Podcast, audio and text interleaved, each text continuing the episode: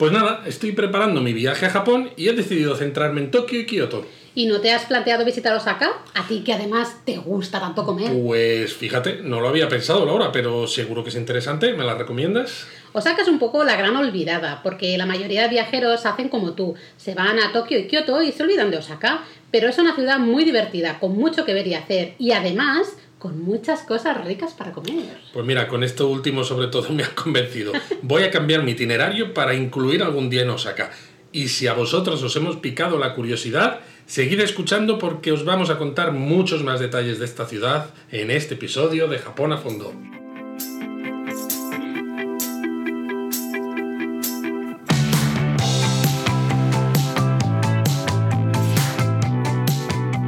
Bienvenidos a Japón a fondo. El podcast sobre Japón de la mano de japonismo. No te quejarás, eh, Luis, que esta vez no has quedado tan tonto en la intro, o tan ajo, como dirían en Osaka. Cierto, cierto, vamos mejorando, pero no te adelantes con lo del ajo y la forma de hablar de Osaka, que eso lo contamos en la sección japonismo mini que viene al final. Ahora toca hablar de Osaka y de lo mucho que hay que hacer en esta ciudad. Pues sí, y siempre, siempre, siempre, Pero siempre, ¿eh? pero siempre, surge la duda de cuánto tiempo hay que dedicarle. Es que realmente es la pregunta del millón, pero no solo en Osaka, en cualquier destino japonés, porque si hubiera tiempo infinito, eh, evidentemente sería perfecto. ¿no? No tendríamos problemas. Efectivamente, pero en una planificación de viaje, pues quizá nuestros oyentes vayan a ir a Japón dos semanas o tres semanas como mucho, y claro, van a querer ver muchísimas cosas. Eso es, yo diría que si no hay mucho tiempo, algunas cosas básicas se pueden ver en un día. Eh, un día te da para ver el castillo y las zonas así pues de Umeda y Dotonbori, por ejemplo. Efectivamente, pero si se puede, yo recomiendo al menos dos días o incluso hasta tres. ¡Hala! Sí, sí, porque por ejemplo, en el segundo día, aparte de lo que tú has dicho del primero, se puede añadir Tennoji y Namba, Shinsekai, la Torre Abeno Harukas, por ejemplo, o hasta la zona de la bahía de Osaka. Y el tercero lo puedes pasar entero en Universal Studios Japan, y más ahora que está abierta la zona de Super Nintendo World. Ay, es verdad, ojo, ya ves, entre la zona de Nintendo, la de Harry Potter y bueno, todo lo demás, eh, está claro que merece la pena pasar un día entero en Universal. Pero dicho esto, y antes de meternos en detalle, a ver, que te conozco, seguro que quieres contarnos cómo se llega a Osaka, ¿verdad? Y hablar así, aprovechando, ¿no? Hablar un poquito de trenes. Ah, que sí. Me conoces bien, pero antes de hablar de trenes, hablemos de cómo llegar a Osaka desde fuera de Japón. Anda, no me esperaba esto. Eh, mira. Venga, va, venga. A ver, la mejor manera de llegar a Osaka desde fuera de Japón es usando el aeropuerto de Kansai, que está al sur de la ciudad. Muchos vuelos internacionales llegan a este aeropuerto y luego, como tiene estación de tren, pues es muy fácil moverse por la región. Eso es, hay trenes como el Haruka, con el que se puede llegar a Osaka, pero también además a Kioto y tiene la ventaja de que está incluido en el JR Pass. O si no, tenéis el Rapito, que no está incluido en Rapito. el Rapito, que no está incluido en el JR Pass, pero es más rápido que el Haruka y este en concreto deja en la zona de Namba, que es otra de las zonas más interesantes de Osaka. Y si ya estás por Japón y quieres usar aviones para moverte, porque por ejemplo estás en Hokkaido o en Kyushu, ¿no? que están bastante más lejos, Por ejemplo. eh, y quieres llegar en menos tiempo, ¿qué también? ¿O cómo Pues hacemos? en ese caso, entonces habría que considerar era el, Eh, eh. el aeropuerto de Itami, que es mucho más pequeñito que el de Kansai, pero que conecta con montones de destinos domésticos. De hecho, este es el aeropuerto que usé yo cuando volé de Osaka a Matsuyama, en Shikoku, en octubre de 2018. Pero a ver, yo es que me estoy quedando anonadada. ¿A que Estoy- sí, eh? De verdad que, que no entiendo qué está pasando. ¿De verdad no vas a hablar más de trenes, Luis? ¿Me vas a hablar solo de lo que me has dicho del Erapito y el otro y el Haruka y ya está? ¿No vas a hablar nada más de, de trenes? ¿De verdad me vas a hacer pedirte que hables de trenes? Hombre, claro, así no me va a quedar más remedio que tener que hacerlo, aunque yo no quiera. Pues si tú no quieres, tranquilo que ya lo digo yo. Osaka tiene estación de Shinkansen Eh. o tren bala de la línea Tokaido, la primera que se abrió en Japón y conecta con Tokio y Kioto. Pero, pero me ha robado el tema trenéfilo. Bueno, estoy orgulloso que lo sepáis porque Laura lo ha dicho muy bien, pero se ha dejado algunos detalles. Por ejemplo, en la línea Tokaido entre Tokio y Osaka hay varios servicios diferentes que conectan las dos ciudades, que son los extremos de la línea además, en tiempos distintos. Si tenéis el JR Pass, solo podéis subir a los servicios Kodama y Hikari. El Hikari os va a dejar más o menos, si partís de Tokio, en unas 3 horas en Osaka. A ver, no es que me haya dejado detalles, Luis. Es que no me has dejado terminar. Estaba yo ahí por Eh, cosas. Eh, pero bueno, que hay una forma más rápida de viajar entre Tokio y Osaka, ¿no? Que sería con el servicio Nozomi. Exacto, ese es el que tarda unas 2 horas 22, 2 horas 23 minutos, pero el problema es que los servicios, los servicios Nozomi no se pueden usar con el JR Pass. Ah, vale, vale. Pero además no solo se puede llegar a Osaka en tren bala desde Tokio, ¿verdad? Efectivamente, se puede llegar a Osaka en tren bala, pues desde Fukuoka, por ejemplo, al norte de la isla de Kyushu, o desde Kagoshima, que está al sur, o se puede llegar desde Kanazawa, desde Shimonoseki, desde, bueno, un montón de sitios tienen conexiones eh, en tren con Osaka, con lo cual es uno de esos destinos que es súper fácil de llegar. Mola. Bueno, yo creo que hemos hecho una sección del cómo llegar un poco más larga de lo que sí, había sí. Eh, así que bueno, si alguno de alguno de vosotros tiene dudas, que nos deje un comentario en la caja de comentarios de vuestro reproductor de podcast, o en el Discord, o en las redes sociales, o donde, Donde queráis. queráis. Y os lo vamos a responder en futuros episodios. Pero sí, yo creo que es verdad, nos hemos alargado un poquito, así que tenemos que empezar a hablar de Osaka a fondo, pero ya, mira, Osaka a fondo, como Japón a fondo. Igual. Qué bien, ¿eh? Venga, va. A ver, ¿por dónde empezamos? Porque aunque Osaka no es Tokio, es más grande de lo que parece. Pues sí, es la ce- tercera ciudad más poblada de Japón, después de Tokio y Yokohama. Y de hecho, la ciudad tiene varias zonas diferenciadas, que si el norte, que es la zona de Umeda, que si el sur o la zona de Namba, la zona de la bahía, etc. La verdad es que sí, pero como en este episodio vamos a hablar de lo mejor de Osaka, yo creo que lo mejor es que contemos a nuestros oyentes qué sitios se puede, no se pueden perder, ¿no? De viaje por Vale. Japón y de visita a la ciudad. Y si alguien quiere más detalles, pues siempre puede leerse el artículo que tenemos en la web, donde hay más ideas y una distribución geográfica, ¿te parece? Pues sí, me parece. Así que ya sabéis, buscad, buscad en Google Osaka Japonismo y os saldrá nuestro artículo sobre la ciudad, que además vamos a renovar, a renovar en breve. ¿Qué te pasa Hoy, hoy, estoy, hoy tengo la lengua de trapo. Pero bueno, eso, que ahora simplemente vamos a hacer un listado de lo que es más interesante para si tenéis uno, dos o tres días. Así que tomad lápiz y papel y allá vamos. Bueno, pues entonces empezamos con la lista.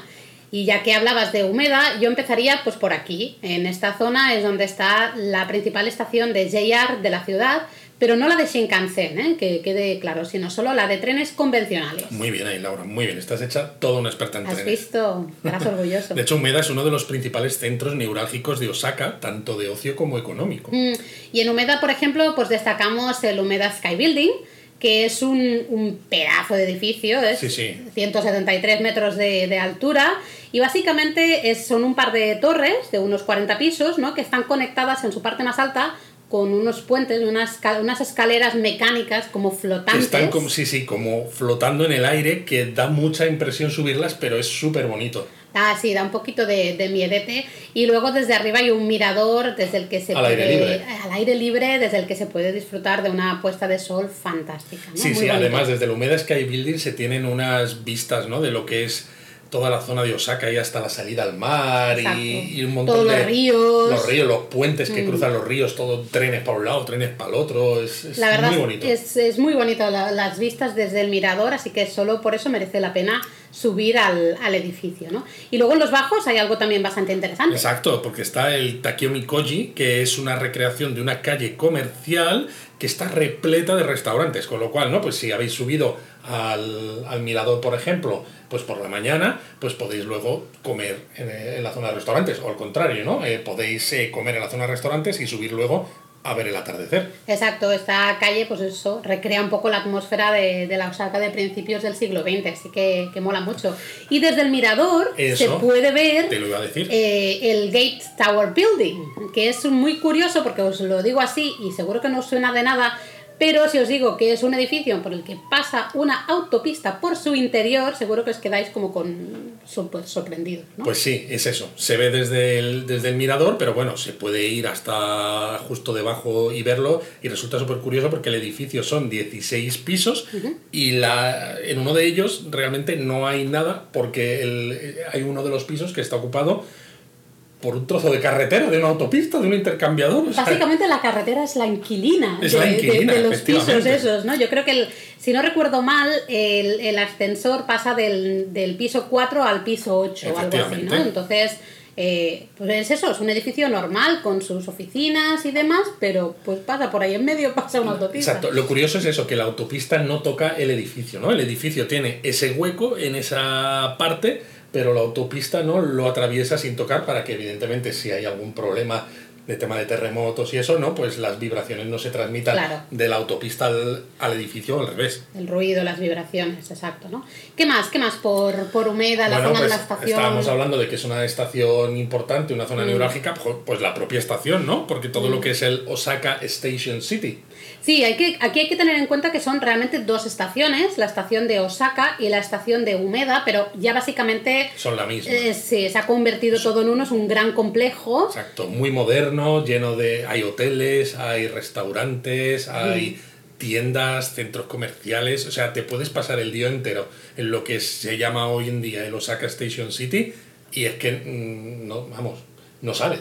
De hecho, como curiosidad, este complejo ¿no? de, de estas dos estaciones convertidas en uno es la estación más utilizada de, de toda la región de Kansai, donde se encuentra Osaka, ¿no? con más de 2 millones de, de pasajeros al día. O sea, es como el Shinjuku de Kansai. básicamente. Luego, justamente dentro de, de la estación, veréis unas pantallas gigantes que se llaman Big Man, que es, bueno, es la, la marca de las pantallas, y es el punto típico de encuentro de la gente de Pantallas de 200 pulgadas, ¿eh? O sea, así de grandes son. Eh, eh, pues eso es el hachiko un poco Exacto. de Osaka. Cuando quieres quedar con los amigos de Osaka, muchas veces dices, pues quedamos en el Big Man a las 7 y ya y, sabes y dónde claro, es. y ya sabes que como hay 200.000 millones de personas, pues va a ser complicado encontrarte. Pero no, el caso es que la gente se encuentra Bueno, porque al final es, eh, no deja de ser como un vestíbulo bastante Sí, amplio exacto. y es relativamente fácil, Sí. hay bastante espacio y es fácil encontrarse, ¿no? Muy cerquita de aquí también está el centro comercial HEP 5, que no os lo recomendamos por el centro comercial en sí, evidentemente, porque centros comerciales hay muchos, Mm. sino porque tiene una noria, pero en la parte superior además. Exacto, es una noria así, a ver, un poquito chiquitita, pero Sí, bueno, pero bueno, tiene su, tiene su encanto porque, claro, rojita, está ahí en la azotea exacto, del y tienes edificio. unas vistas curiosas del, del centro de Osaka, ¿no? De hecho, a los niños les encanta, pero también a los enamorados, ¿no lo ves? Bueno, sí, el caso es que os tengo que contar porque hace muchos años... eh, En una galaxia muy lejana. Exacto, sí. En mi primer viaje a Japón, pues una amiga japonesa me llevó a esta noria, a la noria del Big Man, y bueno, pues hicimos No, a la noria del Head Five, no del Big Man. exacto. Pero es que habíamos quedado con otra gente, creo, antes en el Big Man. Vale. Entonces estuvimos en la noria del Head Five y nos hicimos alguna fotito y tal. Y para mí era, pues, ay, mira qué curioso, qué turístico, ¿no? Y luego, claro, algunos amigos, cuando se lo conté, se partían de la risa porque me decían, pero tú no sabes que este es un sitio donde suelen ir las parejitas a veces en sus primeras citas, porque claro, estás dentro de la góndola de la noria, ¿no? Tienes cierta privacidad, ¿no? Tienes el rato en el que tarda en dar la vuelta que no te queda más remedio que estar a solas con esa otra persona, y yo pensando, ahí va, ahí va, que igual esta amiga quería otra cosa. O igual no, igual solo te estaba enseñando la ciudad y nada más. Bueno, que sepáis, eso sí, eh, todos los que nos estáis escuchando, que yo no he subido a esa noria con Luis. ¿eh? Él solo ha subido con esa amiga suya. Y hasta aquí vamos a... de- Dejamos de hablar de la noria. Exacto, vámonos a Osaka, otra ¿eh? parte de Osaka, otro imprescindible de estos de Osaka. Bueno, yo creo que un súper imprescindible, que está un poquito ya más alejado de la zona de, de humedad, sería el castillo, el castillo de Sí. Osaka y especialmente sus jardines. Exacto. ¿no? Em, el castillo es una reconstrucción moderna de 1931 que además milagrosamente pues, se salvó un poco de, de los bombardeos ¿no? y aguantó durante los ataques de, de la Segunda Guerra Mundial. Por eso, claro, la parte interior es un poco muy moderna, ¿no? La gente se sorprende, tiene un, un ascensor, lo cual, oye, también está muy bien para, para la gente. Exacto, la gente que va en silla de ruedas o que tiene algún problema Alguna- de movilidad. exactamente. eh, pero es verdad que sorprende, ¿no? Porque lo ves desde fuera y lo ves tan tradicional, porque además fue el castillo de Toyotomi Hideyoshi, ¿no? Uno de los grandes Unificadores. unificadores de Japón, y de repente entras y ves todo lleno de hormigón, eh, Sí. de, de ascen- el ascensor, y dices, tienes una disonancia cognitiva, ¿no? No es Sí, lo que es- yo esperaba. Es un poquito raro, lo que pasa es que luego las vistas desde el Las mirador vistas son muy bonitas y especialmente son bonitos los jardines, los jardines eh, Nishinomaru y es uno de los grandes lugares a los que ir eh, con la floración de los cerezos. Sí, porque hay 600 cerezos en estos jardines y claro, se ponen preciosos. Sí, además eh, puedes hacer hanami aquí, o sea, los picnics, ¿no? Sentaditos bajo los cerezos. Eso que solo contamos hace un par de episodios. Sí, ya no sé así cuándo, que yo no me sí, en el episodio 5. Así que si tenéis curiosidad por cómo hacer un picnic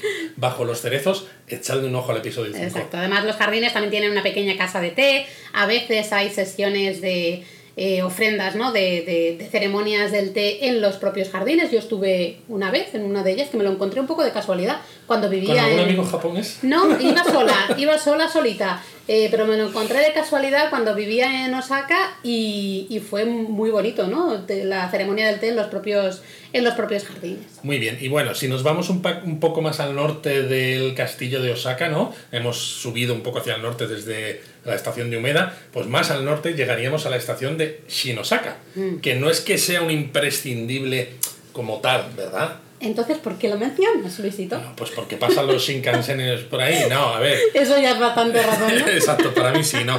Lo contamos porque como es la estación de Shinkansen, muchas veces el turista que llega a Osaka se confunde, ¿no? Sí. Porque dice, "Ves, pero si estoy en la estación de Osaka, he llegado con el Shinkansen, ¿dónde está todo lo que me han contado, ¿no? Japonismo que, que hay alrededor, ¿no? Y es que es la estación de Shinkansen y la de los trenes convencionales que mencionábamos antes, Osaka Umeda, no son la misma.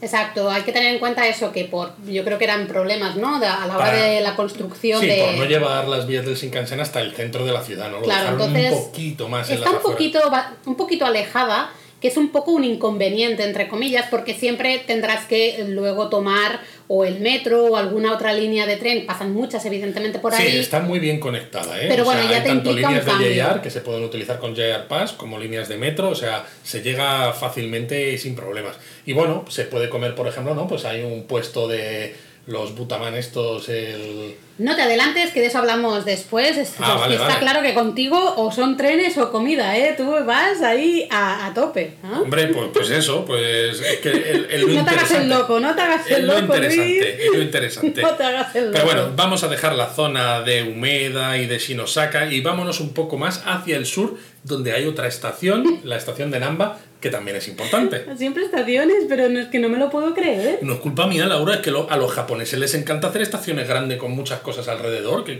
qué- qué voy a hacer? Bueno, vale, pero a ver, dejando un poco la estación, que luego hablaremos un poco de otras cosas que hay alrededor, pero ya tirando hacia un poco más al sur, tendríamos, por ejemplo, el santuario Imamiya Ebisu. ¿no? Eh, es un santuario bastante bonito y es especialmente popular o ti- tiene muchísima vida en enero, cuando se celebra el Ebisu Matsuri. Exacto. Es un, es un festival que se celebra el 9, 10 y 11 de enero, si no recuerdo mal, y está dedicado, como su propio nombre indica, al dios Ebisu, que es uno de los siete dioses de la buena fortuna. Que además es el dios de la riqueza. Eso es, como un poco el patrón de, del comercio y los negocios, ¿no? Con lo cual son muchos los, eh, pues, los hombres de negocios, las empresas, un montón de gente, gente que tiene tiendas, cualquier persona al final que busque un poco de prosperidad y algo de dinerito, pues que va a comprar, hay unos, eh, una especie de adornos, unas ramas de bambú decoradas con objetos que se llaman fukusasa, eh, que son, pues llaman un poco a, a esa prosperidad, ¿no? Pues a madre mía. Laura, tal como están las cosas, en cuanto se puede ir a Japón, si en enero nos dejan, yo me voy a- al santuario este. ¿eh? Vamos, vamos. Bueno, estuvimos hace muchos años, ¿te Estuvimos, estuvimos.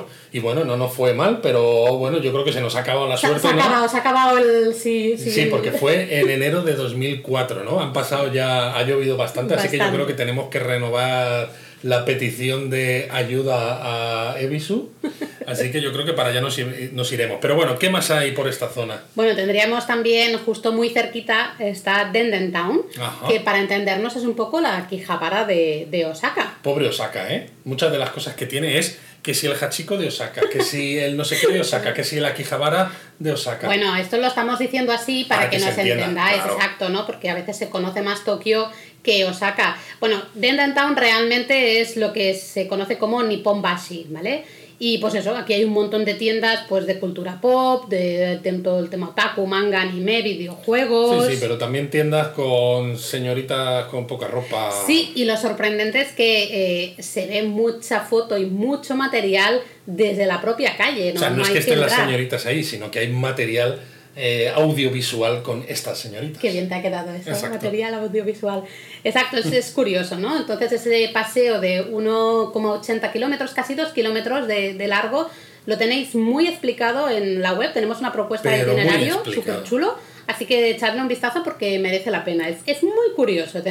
A mí me gusta más que aquí Javara, ¿no? que quizá se ha vuelto un poquito más comercial. Denton Town mantiene, ese toque un poco cutre, un poco retro. Sí, y más, como más local, ¿no? Sí, sí, sí, también. Y luego otra calle comercial que podéis enlazar desde Denden Town sería Sennichimae. Ah, esta es muy chula. Que es bueno, la, una típica calle comercial techada de estas eh, que abundan en las eh, ciudades japonesas.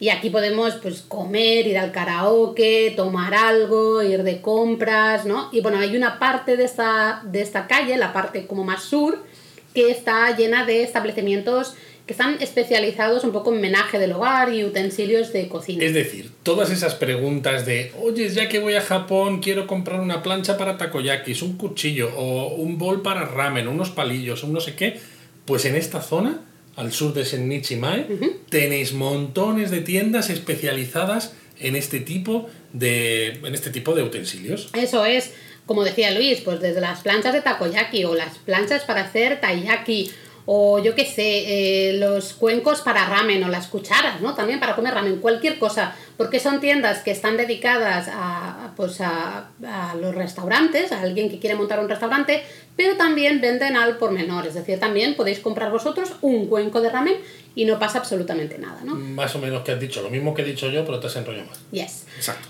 Eh, básicamente, desde Zenichimae llegaríamos, eh, bueno, luego hablamos de, de, Dotonbori, pero también llegaríamos a la zona de, de Namba y Shinsaibashi. Y de hecho, la Shinsai. Uy, me cuesta mucho decir esta palabra. ¿eh? Shinsaibashi Suji, es que con las dos Estela, es otra calle comercial techada eh, que es eh, también. Pues mola muchísimo, ¿no? También tiene muchísimo ambiente, es paralela a la Midosuji que de la que también hablaremos ahora. Bueno, en fin, toda, toda esta zona. Es que la zona esta de Namba y Shinsaibashi, Shinsaibashi. A ti también te ha costado, ¿eh? Es que son demasiadas S.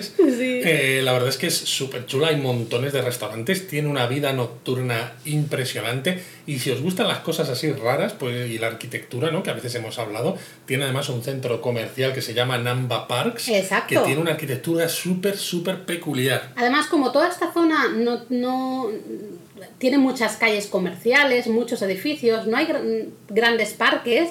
Y yo creo que este edificio, este centro comercial se construyó un poco para poner algo de... ¿verdad? Exacto, todas las, eh, hay varias plantas eh, en la parte superior, desde la azotea hasta, no sé, cuatro o cinco plantas por abajo, los que puedes ir bajando por unas escaleras eh, ya exteriores y está todo lleno pues de arbustos, árboles y césped, y jardincitos. Exacto, y era un poco como que funciona un poco de, de parque en el centro de, de la ciudad. Anda que no se ha visto ni nada. Te hacen un parque pegado a un centro comercial y así, eh, mientras te relajas, luego compras. Bueno, claro, oye, pues bien pensado. ¿eh? Pero bueno, habíamos hablado ¿no? de que justo al norte de Sennichimae estaba Dotonbori, que quizás es uno de los sitios más clásicos, ¿no? De que hemos dicho que si solo tienes un día para ir a Osaka, pásate por Dotonbori. Sí o sí, yo creo que si solo tienes un día, pues vas a ir al castillo y luego sí o sí vas a estar en Dotonbori, porque es el centro neurálgico de, de Osaka, ¿no? Y aquí es muy curioso porque vais a ver siempre mucha gente, especialmente si vais por la tarde-noche, la noche, en el, lo que es el puente de Dotonbori, Dotonbori Bashi, realmente se apoda eh, Nampa Bashi y Nampa es la palabra japonesa para decir ligoteo, ¿no? Sí, del ligar. Sí, sí, siempre hay muchachos intentando convencer a, bueno, sí, de estos con peinados así muy japoneses y trajes negros, intentando convencer a, chicas pues para que vayan a sus negocios y sí sí a veces se ponen muy pesados así que bueno si vais con si vais con pareja eh, pues probablemente no os hagan mucho caso, pero a veces son muy pesados. Pero bueno, justo en este, aquí hay un puente en Dotonbori, este puente que menciona Laura, porque por debajo pasa un canal. Exacto, de hecho en los últimos años toda esta zona se ha revitalizado mucho, nunca había estado mal, pero sí es verdad que... Ese canal tenía una cantidad de, de suciedad que, en fin, o sea, era casi radioactivo, o sea, tú dejabas caer una moneda y desaparecía en dos segundos. Bueno, te cuento una curiosidad del canal. Mira, en 1985... Hasta sí me la sabía. Lo, tú lo sabes, los aficionados del equipo de los Hanshin Tigers pues tiraron al canal la estatua del coronel Sanders, del KFC, ¿no? del Kentucky Fried Chicken, y, y, bueno, la estatua no se recuperó hasta 2009. Exacto, y la estatua generó como una maldición urbana, ¿no? La maldición del coronel que hacía que los Tigers no, no, no volvieran a ganar, ¿no? Luego sí que volvieron a ganar y todo eso, ¿no? Pero era curiosa. Y en parte también era por. Es que tanta mierda en el Ahora- canal. Ahora no. o sea, Ahora ya está, hay hasta cruceros eh, Hay, fluviales. sí, hay cruceritos fluviales que te permiten ver todos los neones, porque toda esta zona está llena de, de neones, un montón de restaurantes, farolillos, ¿no? Y bueno, aquí hay Es un neón, un neón famoso, ¿no? Eh, Exactamente. Es el Glicoman, es el probablemente el neón más famoso de toda la zona de Dotonbori, O casi uno de los neones más famosos de Japón, incluso. del mundo. Bueno, del mundo Venga, ya. del mundo. ¿no? Em, también tiene, tiene historia. Se instaló eh, originalmente en 1935 ¿m? y es- se convirtió rápidamente en un símbolo de la ciudad de Osaka. Pero aquí nos ponemos un poco, pues, Pero eh, bueno, primero vamos a contar qué es, ¿no? Porque claro, Ah, para vale, el que no haya ido a Osaka, dice Glicoman, ¿qué es eso? Pues el hombre de Glico. Glico es una, una marca japonesa que entre otras cosas hace en lo que se llama en Japón los poki, ¿no? Que son estos palitos eh, como de, de pan, ¿no? Así crujiente, eh, que tienen una cobertura pues de chocolate de diversos tipos, que en España, por ejemplo, se llaman micado y no sé cómo se llamarán en otros países, ¿no? Pero son, eso, son unos snacks muy, muy populares y la empresa hace muchas otras cosas, evidentemente, y este neón pues es un como un atleta, ¿no? Con los brazos levantados en una pista de atletismo, ¿no? Y, y es súper famoso. Eso es una pista azul, ¿no? De Eso. hecho. Eh, pues eso fue colocado en 1935, eh, pero yo recuerdo que en, en uno de los episodios anteriores usamos el hashtag viejuner, me gustó, así que hashtag viejuner. Antes este em, neón nos gustaba más y es que fue, eh, se cambió por, la- las bombillas se cambiaron por LEDs en 2014. 2014, exacto. Puede ser.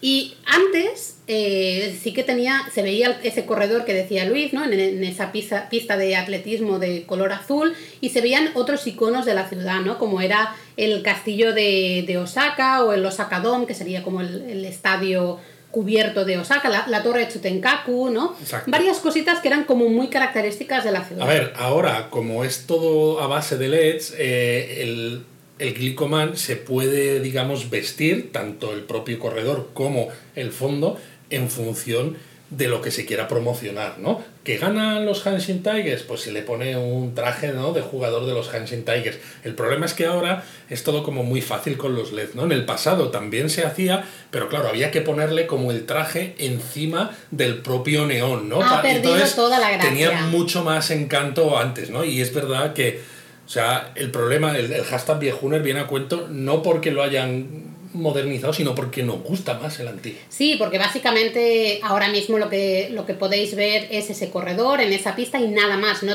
el skyline de Osaka, digamos, ¿no? ese castillo y demás, no aparece nunca. Lo único que ahora es eso, como es mucho más fácil, se modifica con, más a menudo para ocasiones especiales porque antes costaba más. Sí, pero pero bueno, si queréis ver fotos de cómo era el Glicoman antiguo, tenemos en, el, en la web un artículo que es un paseo por toda la zona de Dotonbori Mm. y ahí tenemos fotos de nuestros viajes anteriores cuando todavía estaba el, glico, el Glicoman antiguo. Y así también podéis ver eh, qué comer por toda esta zona, aunque de eso hablaremos un poquito más adelante en este episodio, ¿vale? O koromiyaki, negiyaki, bueno, en fin, cangrejo, un montón de cosas, Buah, porque está todo. lleno, lleno, lleno de restaurantes.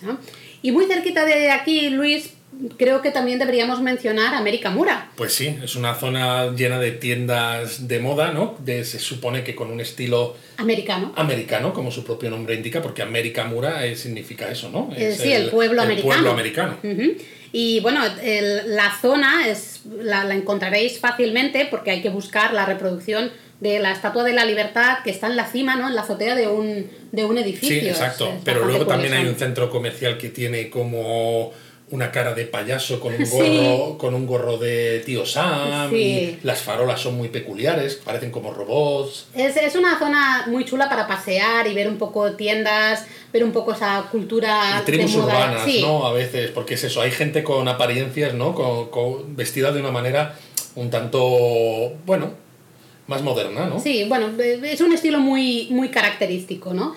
Y justo también relativamente cerca tenemos algo totalmente contrario, diría yo, o muy Exacto. diferente, que sería la avenida Midosuji, que es la quizá la avenida más lujosa, ¿no? La que tiene eh, un montón de, de tiendas caras. Bueno, ya que estamos comparando con Tokio, sería como un poco el Ginza o el Omotesando de Tokio, ¿no? Todas las tiendas más caras de Osaka están aquí, ¿no? Y resulta un contraste muy curioso poder entrar en estas tiendas tan carísimas cuando luego eh, una calle por detrás, pues tienes Mura con, con ropa pues de segunda mano a veces o de tipos muy peculiares. Sí, así como de cheerleader americana, entre comillas, ¿no?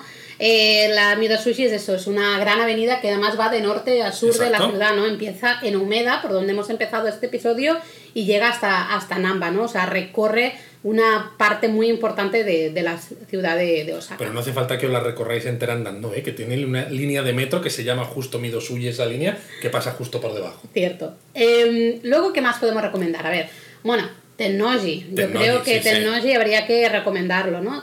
Tennoji ha sufrido, bueno, sufrido es muy negativo, al contrario. Eh, ha experimentado. Gracias, ha experimentado un gran cambio ¿no? en, en los últimos años. Em, sigue teniendo esa parte un poco cutre, un poco... Era una zona así, un tanto, bueno, de bajos fondos, o no, no, bajos fondos en el sentido mafia ni nada, ¿no? Pero bajos fondos de gente pobre, gente que vivía sin hogar en el parque. De hecho, en el parque sigue habiendo muchos homeless. Eh, hay una zona muy grande de, llena de love hotels, ¿no? Mm. Estos hoteles que podéis entrar y reservar solamente unas pocas horas, ¿no? Pues para lo que os apetezca Lo que os apetezca, hashtag lo que os apetezca. Exacto, entonces... pero, por ejemplo, en los últimos años pues se han construido varios centros comerciales, eh, está, por ejemplo, la torre Aveno Harukas, ¿no? Con, con el centro comercial también a sus pies, que abrió sus puertas en 2014. Es decir, que toda esa zona ha experimentado este gran cambio y merece mucho la pena también pasar por ahí. Si vais con niños, también está el zoo de Tennoji, que es muy, um, muy típico ¿no? de, la ciudad, es un, es un, clásico de y si os gustan los templos, ¿no? pues eh, que no hemos hablado de tantos, pues tenéis, por ejemplo, en esta zona el templo Ishinji Tennoji y el Shitennoji, que los dos son muy, muy, muy interesantes. De hecho, el Shitennoji eh, a menudo se dice que es el primer templo budista de Japón, por tanto el más antiguo. Y el, Ishi, el Ishinji, perdón, eh, es este templo que tiene los restos de, miles y miles y miles de devotos. Exacto, las cenizas. Las cenizas, exactamente. Entonces se van, eh, hay una celebración todos los años y se van acumulando las cenizas de los fieles en, pues en como una, una especie de imágenes que hay en el, en el templo. Es muy curioso de ver. Es muy curioso de ver. Y bueno, ya que estamos en la zona de Tennoji, ¿no? que hemos visto el parque, hemos visto los Love Hotels, ahora los templos, lo siguiente que está pegadito es Shinsekai y la Torre Sutenkaku. ¿no? Shinsekai, es su nombre en japonés, significa nuevo mundo. Eso es. Ahora mismo es un barrio... Es un viejo mundo. Sí, tiene ese, ese, aire retro nostálgico. Sí, que tanto te gusta a ti porque es eso, es lo que se suponía que podía ser el nuevo mundo, ¿no? Cuando se construyó, ¿no? Que evidentemente, visto con los ojos de hoy, pues tiene un aspecto retrofuturista. Sí, de hecho, para el desarrollo de la zona norte de Shinsekai se escogió eh, París como modelo. Ah, qué bueno. Y para la zona sur, pues se fijaron más en la, la isla de Coney Island, en Nueva York. Vaya tela. Pero bueno, eso, en ¿eh? este barrio, ¿no? Además de un montón también de neones, de tiendas y de restaurantes de kushikatsu o brochetas, de las que luego hablamos un poquito más, tenéis esta torre Sutenkaku, que es uno de los, bueno... Es uno de los iconos, de, Osaka los iconos de Osaka, no solo del barrio, sino de Osaka, y eso que solo tiene 103 metros de altura. Hmm. Em, de hecho, se construyó en 1912 y era un poquito más bajita. Y, luego, bueno, con el tema de la guerra, incendios, historias, finalmente se, reconstruyó y ahora es un poquito más alta, ¿no? Esos 103 metros que, que decías. Y bueno, también pues se ha ido modernizando con los tiempos, ahora tiene iluminación también con LED que se usa para para em, decir con un código de colores si la previsión del tiempo, si va a hacer buen tiempo, ¿no? Sé que en la actualidad se está usando ese código de colores por tema de coronavirus. Ah, exacto, para ver si hay muchos casos o pocos, ¿no? Como el puente, el Rainbow Bridge en mm. Tokio. Exacto, así que bueno, toda esta zona la verdad es que es muy chula para pasear, podéis subir o no a la, a la Chutenkaku, creo que, bueno, las vistas no son espectaculares, pero siempre, no sé, ver las ciudades desde los miradores siempre está bien. Y toda esa zona es eso, es para pasear y disfrutar un poco de todo lo que Y bueno, ya que, estamos en Tennoji, a mí me gustaría hablar de una de las cosas que a mí me gustan, que son trenes, tranvías y demás. Ya decía yo. Claro, porque es que en Tennoji hay un tranvía, que es el único que queda en Osaka, y que es que encima no solamente empieza pegado al rascacielos más alto de Japón, del que ahora os hablamos un momentito, sino que es que nos lleva, entre otras cosas, a para mí el santuario más bonito que hay en todo Osaka, que es el Sumiyoshi. Taisha. Ujú. Sumiyoshi Taisha, eso es uno de los grandes, bueno, es el principal eh, santuario eh, Sumiyoshi de, de todo Japón. Tiene además una entrada así impresionante con unas 700 lámparas de madera y de piedra que son impresionantes. Eh, se dice que fue fundado en el 211. 211, pero si no había ni japoneses. el No había ni 211. Japón.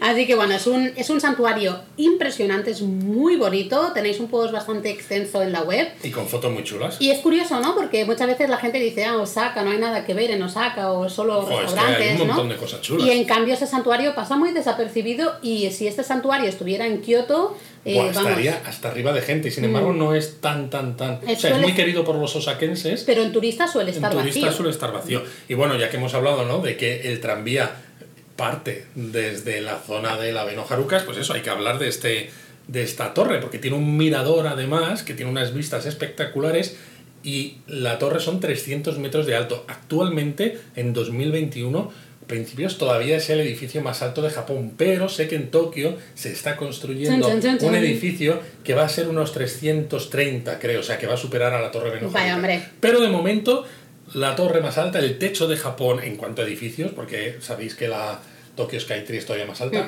el edificio más alto está en Osaka. De los tres eh, pisos superiores forman parte del, del mirador, Eso del es. complejo del mirador y las vistas son preciosas desde, desde allí. Se puede ver el castillo de Osaka, se puede ver la torre Exacto. Chitenkaku, se puede ver, bueno, todo, toda la zona de Dotonbori, toda la zona de Namba. Además, eh, eso que, Muy bonito. que una de las, de las plantas no está cristalada totalmente, pero en cuanto subes a la siguiente, aparte de que encima tienes un bar, tienes un suelo así como de maderita, que es muy, como muy agradable de estar, Mm. Sí. y está abierto. Exacto, la parte de- del... el- ese- eso es, ¿no? El techo está Con lo cual es súper agradable. Y bueno, por esta zona también, ya por terminar de, de la zona así de Tennoji, yo diría que si os apetece algo de onsen, pues por ejemplo, habría que recomendar Spa World, ¿te parece? Porque Bueno, es una, mezcla, sí. ¿no? De parque acuático y onsen. No, no lo decimos quizá porque sea súper imprescindible, pero como muchas veces, ¿no? Nos preguntáis, oye, ¿sí dónde puedo ir a un onsen? Porque es uno de esos de esas experiencias que siempre recomendamos en Japón. En Osaka quizás en la propia ciudad no hay tantos sitios interesantes, ¿no? Entonces, pues bueno, lo recomendamos por eso, si os apetece Sí, relax acuático. Exacto, y tiene algunas salas que sí que son puramente de onsen, en las que ya sabéis, eh, se- uno va, se baña desnudo y suelen estar divididas por sexos. Em, Pero hay otras con bañador. Hay otras sí, que es más de parque acuático, parque temático de aguas, por Exacto. decirlo de una manera. Y bueno, hablando de parques temáticos, deberíamos irnos a la zona de la bahía, ¿no? Venga, vale, vámonos a la zona de la bahía.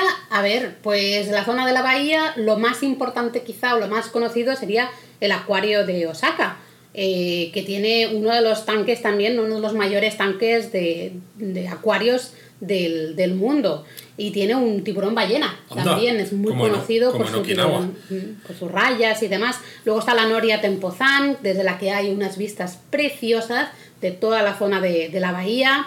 También hay un, ca- un callejón gastronómico en, en el centro comercial, eh, se llama Naniwa Kui, no me, no me voy a acordar, Naniwa Kuishimbo Yokocho, lo he dicho bien, bien. Yo diría que sí. Em, que ahí puedes probar un poco todas las delicias de. Bueno, eso lo hablamos ahora que nos liamos. Venga, vale. Pues Y ya bueno. no digo nada más. Pero bueno, otra cosa en, en la bahía de Osaka, Luis. Claro, pues yo hablaba de parques temáticos, pues Universal Studios Ah. Japan. Por eso lo hablaba de parques temáticos. No lo había pillado. No, no había pillado tu, tu, tu cue, ¿eh? No lo había No, pillado. madre mía, madre mía, cómo estamos. siento. Pues eso, o sea, hemos dicho, ¿no? Al principio del episodio, se acaba de inaugurar Super Nintendo World, espectacular, hay vídeos por ahí, World, World, espectacular, pero es que incluso sin Super Nintendo World tenéis eh, toda la zona de Harry Potter con una reproducción de Hogwarts, de Hogsmeade, podéis comprar varitas, podréis, podéis beber eh, cerveza de mantequilla. Está la zona de los Minions. Bueno, luego hay un Sí, montón de hay cosas una zona de clásicas. Regreso al futuro, Sí. tiburón. Spiderman, yo qué sé, un montón Hay de montones de cosas. O sea, podéis pasar todo el día aquí sin ningún problema. Y ya que, bueno, ya que estamos así un poco excursiones para los que tengan más tiempo o ya hayan visitado Osaka y quieran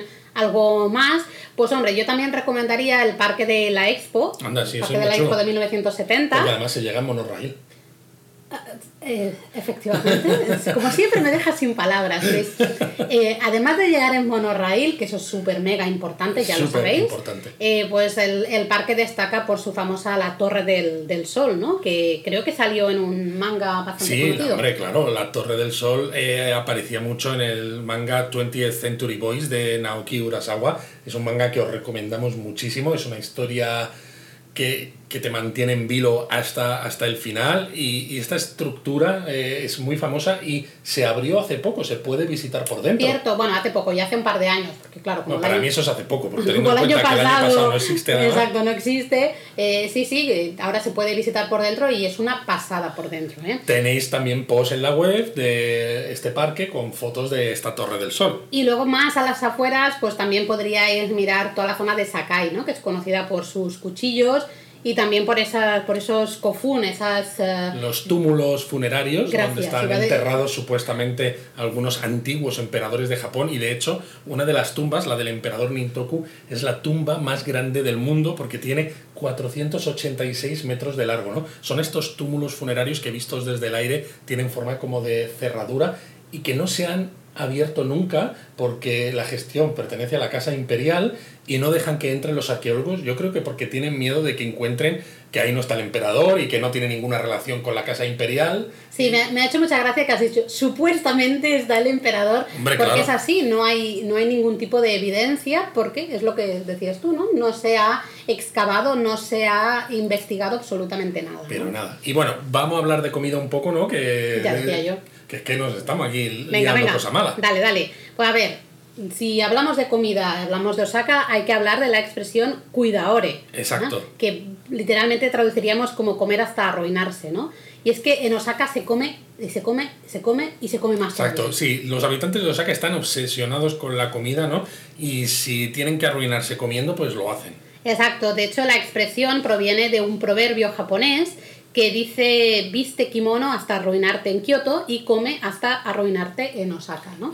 de ahí viene el, el cuidaore. Este. De hecho, en la zona de Dotonbori hay una estatua del cuidaore, ¿no? Que es un muñeco, ¿no? Que da muy mal rollo. Da muy mal rollo, con gafas y que tiene como vestido como si fuera de payaso con franjas rojas y blancas. Exacto, y tiene un tambor, es un muñeco mecánico, tiene un, tambor y pues él va tocando a su ritmo, pues el tambor con una risa mm, estrambótica y es todo como muy curioso y es otra de las imágenes que veréis en muchísimos souvenirs de Osaka. Pero bueno, hablando de comidas, pues eso, hemos hablado, ¿no? De los butaman, por ejemplo, ¿no? Que en el post de los en el post, en el episodio de los combini, en el anterior, decíamos que normalmente se llaman nikuman, ¿no? En Osaka reciben el nombre de butaman y uno de los más famosos es 551 Horai, como se llama, que tiene tienda incluso en la estación de Shinkansen, Shin Osaka. Bueno, tiene muchas tiene muchas, pero me refiero, si vais a continuar viaje o habéis llegado de viaje en Shinkansen, pues podéis comprar unos butaman en esta tienda y perfecto, ¿no? Es una manera genial de iniciarse a la comida en Osaka. Se nota que te encantan los butaman porque has empezado por ellos en vez de empezar quizá por dos de los mm, clásicos de Osaka que serían los takoyaki y el okonomiyaki. Hombre, claro. Los takoyaki, sabéis que son esas, eh, esos buñuelos de buñuelitos, exacto, rellenos de, de pulpo, se hacen unas parrillas especiales, muy curioso de ver y el okonomiyaki hemos hablado alguna vez, yo creo ya. Claro, eh, así en, las comidas, exactamente. Que ese es el episodio 4, creo que es. O sea no que me preguntes, yo ya no lo sé. Escuchadlo si no lo habéis escuchado ahora, porque os contamos mucho más de comidas japonesas ricas. Y una curiosidad del okonomiyaki en Osaka es que también podéis tomar la versión solo con cebolleta, que es eh, negiyaki. Em, Súper bueno. Sí, muy refrescante y con una cerveza eh, es espectacular, ¿no? Pero también hay más, ¿no? Porque también hay restaurantes especializados en cangrejo. Bueno, los reconoceréis porque en las fachadas, muchos restaurantes en Osaka tienen en sus fachadas grandes... Mm, Reproducciones, ¿no? Como animatronics. sí, eso es, exactamente. En, en de hecho, hay restaurantes con un cangrejo en la fachada que se mueve. Eso es, porque ahí es muy típico pues comer cangrejo, cangrejo y cangrejo, ¿no? De mil maneras y a grandes cantidades. Luego también tenemos, a ver, déjame pensar. Kitsune udon es muy típico, toda la, toda la parte de jorumon también, más las entrañas, digamos. El jorumon sería la casquería que llamamos, ¿no? Que son los desechos un poco, ¿no? Pues intestinos, tripa. Y luego también muy típico de Osaka, las uh, tsukune, que son unas brochetas que están hechas de albóndigas de pollo, que se mojan en huevo crudo Y también muy típico de Osaka, especialmente muy típico de la zona de Shinsekai, de la que os hemos hablado antes, serían las eh, kushi, kushiage. Em, Sí, son brochetas rebozadas. Eso es. Que lo curioso es que se comparte en el centro de la mesa un eh, cuenco, por así decirlo, de salsa. Entonces tú las mojas en la salsa y las comes, pero como el cuenco de salsa es compartido, en el momento en el que has pegado un bocado a tu brocheta, ya no puedes volver a mojar, porque estarías ensuciando, ¿no? Con tu, Claro, con tu saliva al con final. tu saliva la salsa. Así que, ojo con eso. Vamos, que en Osaka hay de todo y a mí se me ha abierto el apetito. A mí también. Pero bueno, habría que hablar quizás, ¿no? Si dejamos un poco la comida al lado para, para que el estómago no Ya, nos haga ya, más... de- dejemos de hablar de comida, Exacto, por ¿no? favor. Pues hay, podemos hablar un poco de excursiones que se pueden hacer desde Osaka, porque a lo mejor alguno llega a Osaka y la utiliza de base de operaciones, pero dice, ¿qué más puedo ver si estoy en Osaka? Bueno, eh, Osaka y Kioto están tan cerca que prácticamente todas las excursiones que decíamos en el episodio de Kioto se pueden contar aquí también, ¿no? Claro, y Eh, entonces que entonces no contamos absolutamente nada y les decimos, escúchate el episodio de Kioto y ya está, no me seas vaga, Laura, hombre. Bueno, pues a ver, desde Osaka, ¿qué, qué, qué puede- venga, Pues se puede ir ¿dónde a ir? Kanazawa, por ejemplo, ¿no? No en tren bala desde Osaka, todavía. Quedarán, Todavía. Quedan muchos años para eso, pero se podrá. Pero bueno, Kanazawa está muy bien y está relativamente cerquita. Eh, tenéis la zona de Koyasan, ¿no? Que es una zona de gran espiritualidad, Mm. donde podéis dormir en un eh, templo budista, ¿no? Y ver un cementerio espectacular, ¿no? Aunque mezclar cementerio y espectacular en la misma frase suene extraño, pero bueno, sí. Luego, Eh, ¿qué más? también, también podéis hacer parte de la ruta de peregrinación de Kumano Kodo. Exacto, esa que también. está herman- eh, hermanada con el Camino de Santiago. O te puedes ir hasta Himeji, a ver, eh, o uno de los castillos originales que quedan, ¿no? Por si el de Osaka os ha dejado un poco con un sabor de boca agridulce, pues os subís al tren bala con el JR Pass, os plantáis en Himeji, veis el castillo y a la de vuelta. Exacto, de hecho puedes ver el castillo, los jardines que hay al lado y volver a, a Osaka a cenar ¿no? Y a disfrutar un poco de la vida nocturna. También alguna gente hace excursiones de día a Hiroshima y Miyajima, aunque esté un poco más alejado, pero sí, bueno. a ver, para mi gusto, aunque se puede, es un poco demasiado, ¿no? Sí, yo creo que se aprovecha poco, pero bueno, si, si no tenéis más tiempo y os apetece, pues Eso. adelante. Y lo mismo, si no tenéis más tiempo os apetece, pues podéis hacer Nagoya, Mm. podéis hacer Hikone, que tiene otro de los 12 castillos originales, ¿no? A orillas del lago Biwa, también muy chulo. Oye, y que se nos olvida Kioto, Luis, que, que Kioto también, que Bueno, también es que- cuenta como excursión. Bueno, vale, es que claro, está tan cerca que, que a mí se me había olvidado, pero vamos, sí. Que eh, lo curioso además es que se me había olvidado porque en el momento en el que tú subes al tren, ¿no? Desde Kioto hasta Osaka o al revés, es que no dejas de ver casas en, en todo momento, con lo cual dices, no da la sensación de que estás cambiando de ciudad. ¿Y no me vas a contar cómo llegar de, de Osaka a Kioto con los trenecitos? no, hombre, que no. No, bueno, básicamente... Hay tren bala, hay trenes de JR que se pueden usar con JR Pass, hay trenes de líneas privadas como Hankyu, como Hanshin, bueno, de todo. Eh, y oye, que también se nos olvidaba Nara, Luis, pero Madre bueno, mía, yo creo que cosas. vamos a dejarlo. Hay un montón de excursiones y yo creo que, que ya, porque nos vamos a quedar sin tiempo para... Japonismo Mini. Siempre nos pasa igual, ¿eh? De verdad. Si es que nos gusta hablar, no podemos evitarlo. Nos apasiona Japón y tenemos que controlarnos para que los episodios no duren horas y horas. No, no, y este va a durar. Porque bueno, ahora os queríamos comentar, ¿no? Pues en este japonismo mini, sabéis que nos encanta comer, eh, estamos hablando pues de muchas comidas interesantes en Osaka. Y claro, el episodio anterior hablábamos de las comidas que podíamos hacer, co- encontrar en los convini, las tiendas 24 horas. Cierto, pero como nos han comentado en las redes sociales después del episodio, nos olvidamos de unas cuantas cositas, Luis. Eh, eso sí, gracias a todos por los comentarios tan positivos sobre el episodio anterior. Así dan ganas de, de seguir grabando. y ¿eh? esperemos no olvidarnos de nada importante en este episodio ni en los siguientes. Pero bueno, Bueno. ¿qué nos olvidamos en el episodio del convini, Laura? Pues mira, Bennett nos decía que además de comida estaba toda la parte de electrónica, ¿no? Eh, o Curi, Cristina, nos hablaba de los katsusando, los sándwiches de filete empanado que están pues buenísimos. Es verdad, aunque fíjate que nosotros estos sándwiches los hemos comprado sobre todo en las tiendas que hay en los andenes de la estación de Shinkansen de tren bala de, de Tokio, más que los convinis propiamente dicho, aunque bueno, son tiendas de este estilo. ¿sí? Exacto, pero bueno, cambiando de tema, en el episodio anterior hablábamos del torneo de sumo de primavera, pero no, la verdad es que no pudimos decir mucho porque aún no había terminado. Básicamente, o sea, claro, no, no, no tenemos todavía el don de la presciencia. Oh, toma ya. Eh, pero bueno, tenemos al otro lado de la línea a nuestro amigo y experto en sumo, Eduardo de Paz, de sumojapones.com, al que podéis seguir en Twitch, donde hace un montón de directos hablando de sumo con el usuario Leonishiki.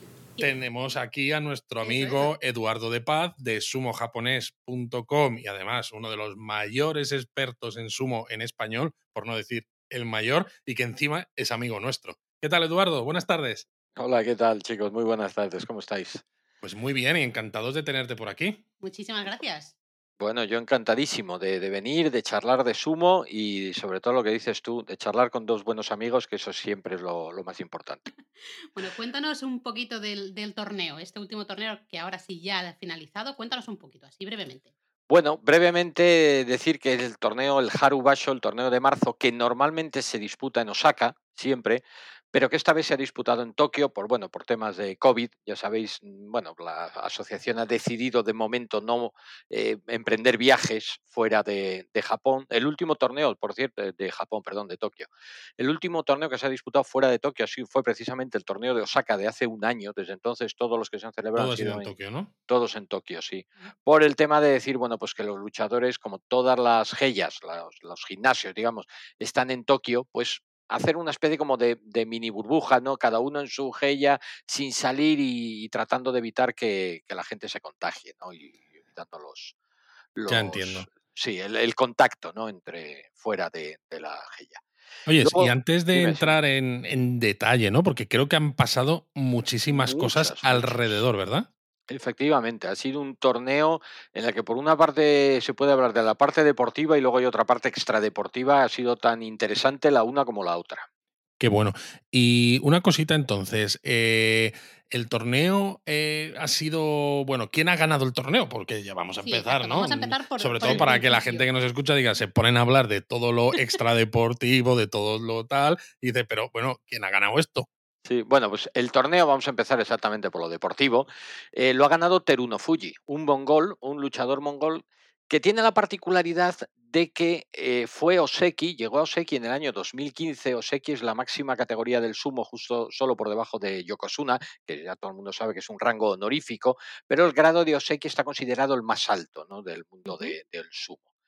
Y tuvo que, bueno, tuvo problemas de lesiones muy graves, eh, estuvo muchísimo tiempo sin competir, perdió el grado de Oseki, descendió incluso a las categorías inferiores y desde allí ha remontado, eh, prácticamente arrasando desde entonces eh, ahora y, y, bueno, pues de tal forma que ha conseguido el título de una forma, bueno, 12-3. Digamos que tampoco ha sido un, registro para un campeón para un campeón de torneo, no ha sido el mejor registro que uno espera. Eso te iba a decir, ¿no? Porque yo he visto torneos de los que ha ganado, por ejemplo, Hakujo, ¿no? Y demás, que a veces incluso ha tenido un 15-0 o si no un 14-1, ¿no? Que dices, madre mía, o sea, es que ha dominado de una manera brutal. 12-3, bueno, dentro de lo que cabe, justito, sí.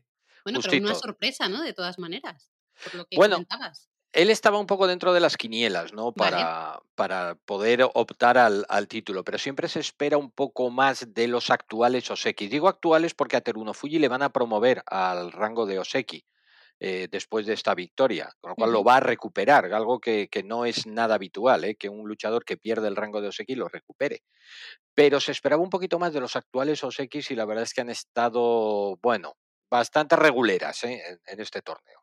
Bueno, supongo que también, ¿no? Muchas de esas cosas extradeportivas o que han ocurrido como por detrás, ¿no? También han tenido que ver, ¿no? Porque según tengo entendido, en este momento, ¿no? De este torneo de, sumo, se ha conocido la noticia, ¿no? De que Kakuryu, por ejemplo, eh, se retiraba del mundo del sumo. Sí, efectivamente. Ya llevaba bastante tiempo, digamos, con la espada de Damocles encima, porque, bueno, pues también está sufriendo problemas de lesiones y no, no, estaba, no estaba bien. De hecho, de los últimos, te lo hablo de memoria, pero creo que de los últimos ocho torneos tan solo había acabado uno. En todos los demás o no se había presentado o se había tenido que retirar a la mitad por problemas físicos y demás. Y, ya tenía, bueno, pues eh, a, toda la asociación diciéndole, oye, o te pones las pilas o, tienes que, plantearte la retirada.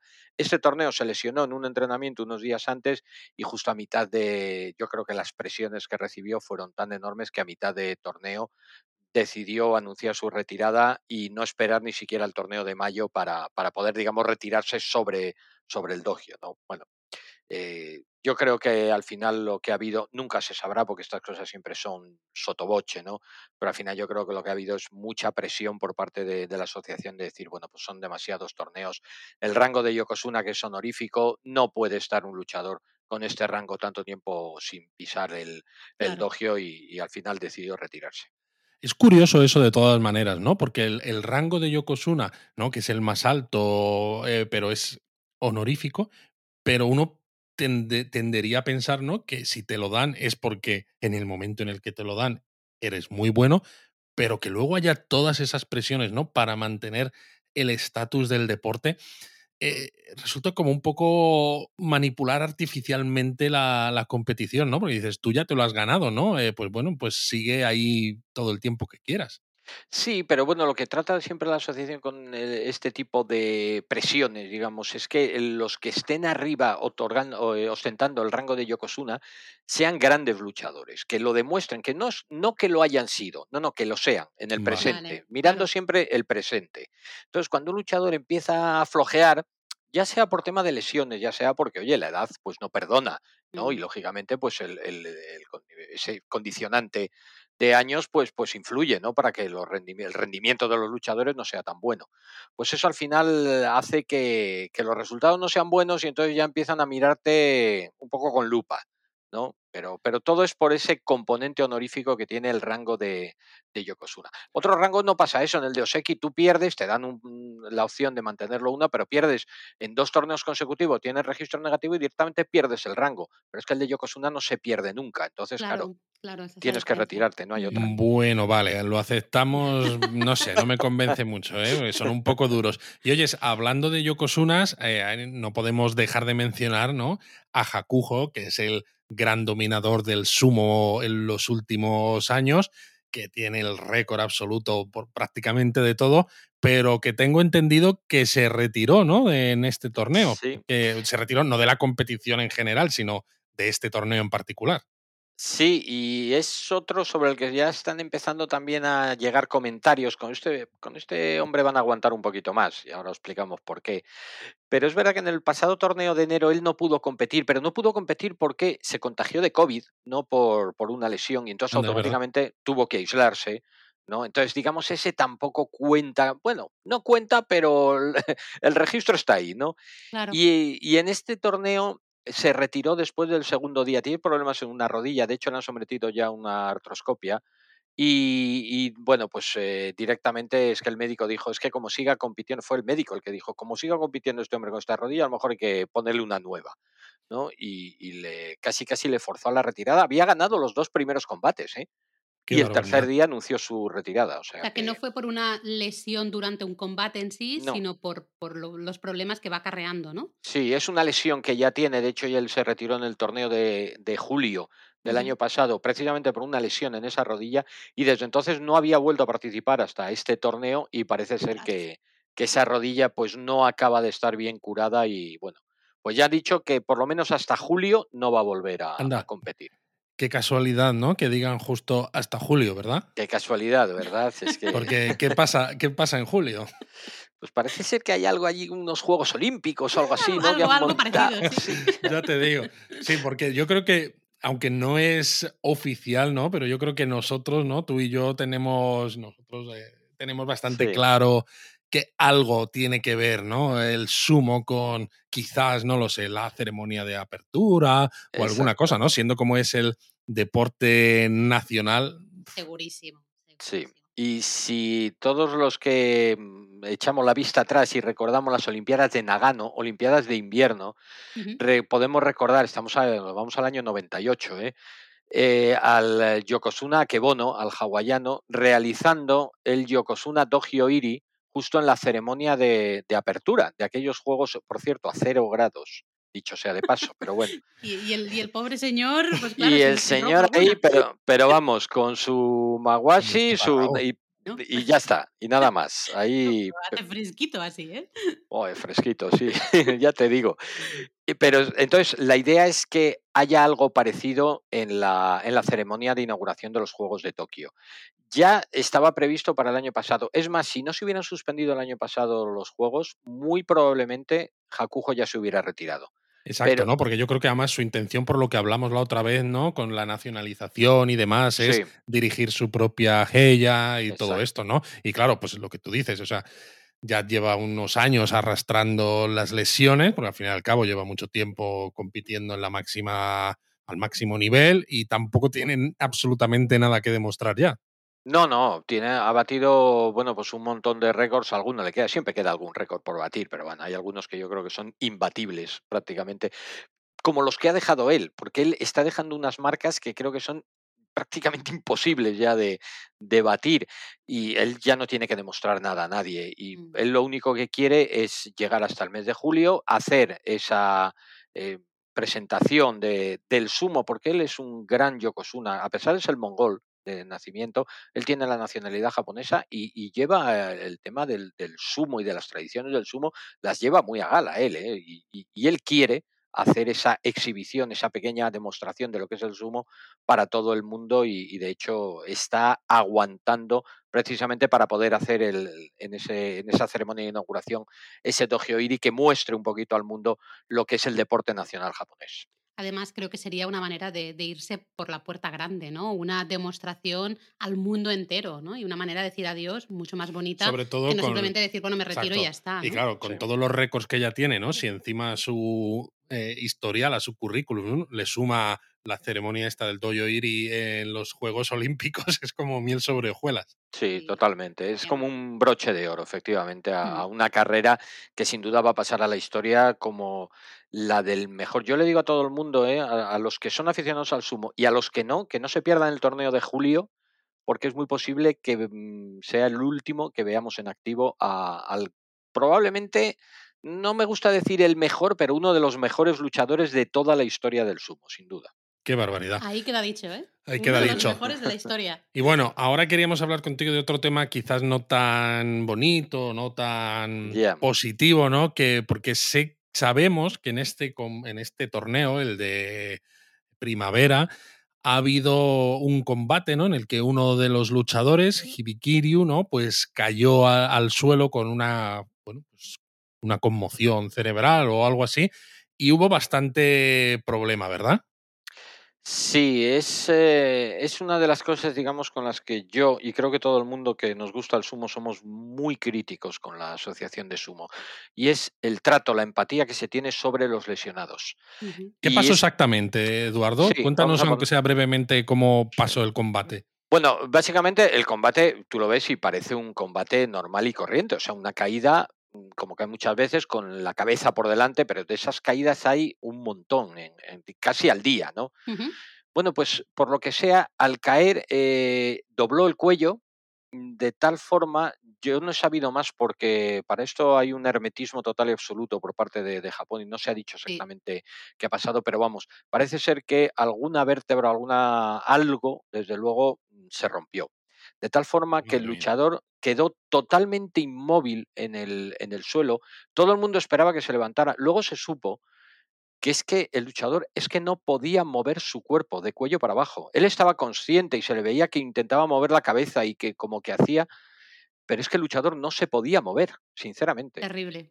Y es que fue realmente dramático ver a todos los miembros de la asociación como mirando sin saber, nadie sabía qué hacer, no había un médico, no había un protocolo de, de atención de, de un lesionado. No había nada. Entonces, al final acabó llegando una camilla. Después de seis, ocho minutos en que el pobre chaval estuvo tirado sobre el, sobre el dogio, simplemente con un asistente allí, pues poco más o menos que al lado de él, como diciendo, tranquilo, tranquilo, venga, ahora viene o tal, pero es que no le podían atender porque no había nada previsto para ello. Es decir, que no hay un protocolo realmente de, acción en caso de emergencias como bueno, sucede en muchos eh, países y en, yo, aquí en, cualquier deporte va, profesional. Exactamente, siempre en los deportes profesionales se espera que llegue, pues está la ambulancia antes de que empiece cualquier partido, ¿no? Por ejemplo. Entonces sorprende mucho que en el caso del sumo, que encima es un deporte, al final es un deporte de contacto y, puede haber es un este deporte con tanto ritual, ¿no? Con tanto protocolo para tantas cosas, pero justo para la parte de atención médica no lo tengan. No, mira, eh, hay una cosa quizás la que yo siempre he criticado más del mundo del sumo y es, por una parte a todos nos gusta mucho que el mundo del sumo preserve las tradiciones y que tú vayas a ver el sumo y veas cosas que te retrotraen un poquito al Japón antiguo, ¿no? casi al Japón feudal en algunos casos y tal. Sí. Pero hay otras veces que decirle, está muy bien preservar las tradiciones, pero hasta un límite. No, no, se... puede, no se puede preservar una tradición si eso va en contra de, a mí, a la salud al final de los propios. A mí que tardes 6-8 minutos en atender a alguien, que lleves una camilla pues porque te la encuentras por ahí y que creo que le sacaron del doyo sin siquiera ponerle un collarín, cuando parecía claro, ¿no? Que tenía un problema de vértebras porque no podía mover el cuerpo, estaba totalmente inmóvil. Me parece, o sea, es espeluznante, es espeluznante. Pero es que yo aquí yo entro en, mi crítica siempre feroz al mundo de la asociación del sumo, eh, que es que, vamos a ver, tú ahora mismo ves a, la gente de la asociación del sumo y todo el mundo que está en, dentro de la asociación, todos son antiguos luchadores, luchadores o bien los asistentes o los árbitros, es decir, gente relacionada con el, con el sumo. Claro, les sacas del tema normal y no saben reaccionar. No saben porque no tienen preparación para ello. O sea, tú ahora mismo en cualquier liga profesional de cualquier deporte tienes, aparte de gente, entrenadores, tal cual, de, de, gente que ha estado metido en el mundo del deporte, tienes gente con conocimientos de marketing, con conocimientos de informática, con conocimientos de economía, porque, porque son ligas profesionales, ¿me entiendes? Y, tienen que tener gente muy preparada. Y por supuesto, con unos protocolos médicos a seguir, y mucho menos, hombre, estamos en una plena pandemia. Pues es que tienes que tener unos protocolos más todavía, exactamente. Bueno, pues aquí en el mundo del sumo no existe nada. Todos los luchadores, todos los la gente del mundo del sumo son antiguos luchadores. Entonces, en cuanto ocurre algo que se sale de lo que es la pura y dura competición de sumo, se pierden se pierden porque no saben actuar. Y eso fue lo que pasó en este caso. Yo entiendo que, el mundo del sumo no conozca pues cómo hacer ciertas cosas, ¿no? Promoción en pues eso, marketing o tema médico, porque son todos antiguos luchadores. Pero entonces, desde el Ministerio de pues, Sanidad posiblemente, o desde el Ministerio de Deporte, o el equivalente, el que controle estos temas, no deberían darles ¿no? licencias pues, para que hagan estos campeonatos, ¿no? Si no se tienen en cuenta todas estas cosas. Es que me parece. Sí, pero vosotros que conocéis Japón mucho mejor que yo, sabéis lo que cuesta mover algo en Japón, lo que cuesta tomar decisiones. Sí, o sea, tú no tomas una decisión. Exacto. Mm. y, menos en un tema tan tradicional como es el sumo, que es como parte intrínseca de Japón, está enraizado con el sintoísmo, con la religión, con, con, con el, Japón antiguo, casi, yo no te voy a decir casi con los dioses, pero tú fíjate que hasta en el Kojiki viene que el sumo eh, fue lo que dio origen, una pelea de sumo a, a, que los dioses bajaran para encargarse de Japón, etcétera, etcétera. Forma parte realmente de la construcción nacional al final. Efectivamente, efectivamente efectivamente. Claro, cambiar algo, si ya cambiar algo en una empresa de Japón es complicado y tiene sus, eh, sus pasos, sus protocolos, su tiempo y, que, para los occidentales, y ya no digo para los latinos, que somos muy prisillas para todo, eh, nos desespera, imagínate algo como el mundo del sumo. Es que Claro que tenía que entrar el gobierno. Y este caso, ojalá, ojalá hiciera que alguien metiera mano aquí y dijera, oye, esto no puede volver a suceder. Aquí hay que poner unos protocolos desde ya, mm, hay que cambiar ciertas cosas desde ya. Mira, voy a poner un ejemplo. Eh, yo llevo con el tema de que las mujeres no puedan pisar el dogio porque es zona sagrada, etcétera, etcétera. Sí, sí, si ya nos metemos con eso, vamos, nos liamos, ¿eh? ¿Cuántos años llevamos hablando de eso? No se ha cambiado nada, nada. Y estoy hablando de años y años y años y siempre son, no, bueno, vamos a formar una comisión para estudiarlo. Vale, y la comisión a dormir el sueño de los justos. Pues esto lo mismo, no va a cambiar por ahí, alguna isacaya, a beber saque y... Y listo, ya está, lo dejamos O a decir, o a decir que tenemos una comisión formada para que la comisión evidentemente no haga nada, dejar pasar, dejar pasar, dejar pasar y que se olvide. Y a mí, sinceramente y lamentablemente, mucho me temo que aquí va a pasar algo, algo parecido. ¿eh? Justo te iba a preguntar si creías que, que, esto iba a cambiar algo o iba a ser una, bueno, pues una anécdota más que por desgracia ha habido unas cuantas eh, en la historia del sumo y que se quedaría todo igual tal como estamos. Pues me gustaría equivocarme, me gustaría muchísimo equivocarme y que a lo mejor dentro de dos meses deciros, oye, ¿os acordáis que os dije, de hecho os lo digo, que creo que no va a cambiar nada? Pues mira, sí, ha cambiado porque ahora hay una ambulancia y ahora hay un médico y un no sé qué. No lo creo, sinceramente no lo creo. Ojalá me equivoque ¿eh? y dentro de dos meses me tenga que comer mis balas. Entonces te combinamos a seguir hablando con nosotros cada vez que haya un torneo de sumo y a ver si por suerte, ¿no? Estas cosas mueven a actuar a los responsables de, la asociación y podemos hablar de que, oye, es que el sumo se ha modernizado en temas en los que debe modernizarse.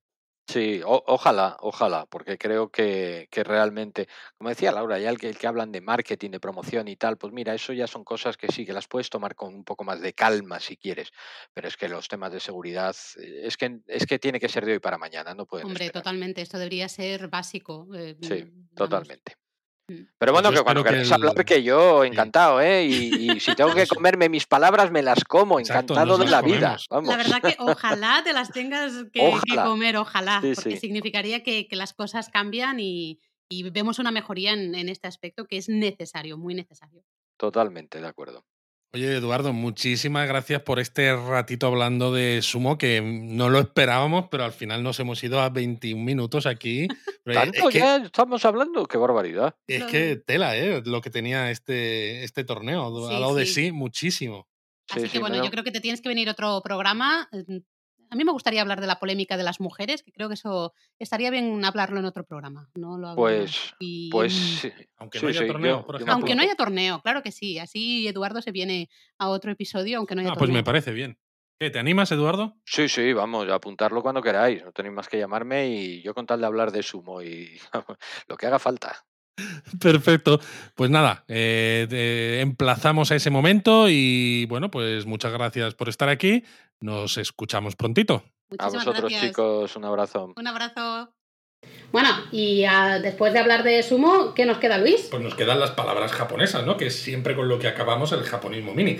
Y como hemos hablado de Osaka, queríamos hablaros más que de una sola palabra, de una forma de hablar. Eso es, porque en Osaka se habla el Osaka Ben que sería básicamente el dialecto de Osaka, forma parte del conjunto de dialectos de Kansai, pero tiene sus características propias, es un poquito diferente, bueno, bastante diferente al dialecto de Kioto y bastante diferente también al dialecto de Kobe, por ejemplo, ¿no? que son otros, eh, otros dialectos así bastante, bastante conocidos de la región de Kansai. Qué interesante. ¿Y qué, hemos, qué expresiones hemos traído como ejemplo entonces? Venga, por ejemplo, yo sé que te, una que te gusta mucho, que es Nandayanen. Exacto.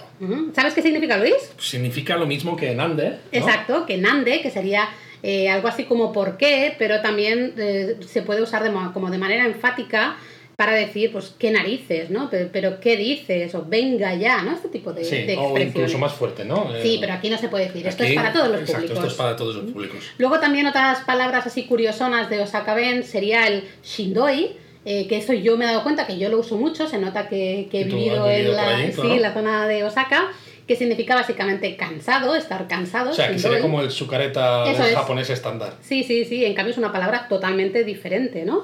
Eh, luego también creo que estaría bien, que lo hemos mencionado justo al principio. Justo, el ajo. El ajo y el vaca. La diferencia entre ajo y, o ajo ya y vaca. Vaca se usa más en Tokio eh, y el, sinónimo del vaca de Tokio en Osaka sería el ajo. El, ajo, exacto. De hecho, si a alguien en Osaka le decís vaca, ¿no? Que, bueno, primero tenemos que decir qué significa. Ah, bueno, significa como tonto, tontorrón, ¿no? Sí, pero de un modo cariñoso, no es un insulto desagradable, sino sería una manera cariñosa de decirle, Exacto. anda, qué- De hecho, qué esta, tonto eres, esta ¿no? amiga japonesa que se subió conmigo a la noria me decía... La amiga de la novia. Ajo ya. De la novia. De la noria. ¡Ajo ya! ajo ya". Y es eso, ¿no? Eh, si a uno saquense le dices ajo, pues le estás diciendo como tontorrón de manera cariñosa. Mientras que, sin embargo, si le dices vaca, que es como se dice tontorrón en Tokio, se lo toma como un insulto mucho más Suena fuerte. más fuerte. Y en Tokio es al revés. O sea, vaca es más eh, suave y ajo es más fuerte. Homaya. ¿Eh? ¿Eh? ¿Eh? ¿Qué dices? ¿Qué Te he dicho, anda, pues es verdad. Es verdad, ¿no? El honma sería la manera de decir es verdad de los akaben, que sería honto El en, honto. en, en Tokio. ¿eh? Y También. bueno, honmaya. Laura, ¿Mm? mejor paramos ya, que veo que vamos a tener que hacer un episodio en exclusiva sobre el idioma japonés y sus frases típicas. Pues que me encantan los akaben. Ya, bueno, es que hablar de, de esto, de dialectos regionales, del idioma y demás, ¿no? Y de la idiosincrasia del- de la manera de hablar de las personas de una región es súper interesante. Además, tenemos aquí a la experta, que Bueno. lleva ya meses siendo profesora de japonés con gran éxito. Gran éxito, gran éxito. Oye, es que tus alumnas han superado el, el examen oficial de japonés. Claro, bueno, eh, para eso estamos, claro que sí. Pero bueno, eh, bueno, habrá que sí. De hecho, podríamos hacer algún, algún episodio hablando de So, lengua ¿Qué tal si japonesa. nos comentáis si os apetecería algún episodio así? Así también sabemos qué intereses tenéis al otro lado de las ondas. Está, viejunes. Venga, hashtag también. viejunes. Eh, no nos enrollamos más. Esperamos que os haya gustado este episodio monográfico de Osaka. Y que hayáis tomado muchas notas, ¿eh? Así que ya sabéis, no tengáis miedo a dedicarle algo de tiempo a Osaka, que no sé, para nosotros merece mucho la pena. Y nada más, nos escuchamos en el próximo episodio. ¡Mátane!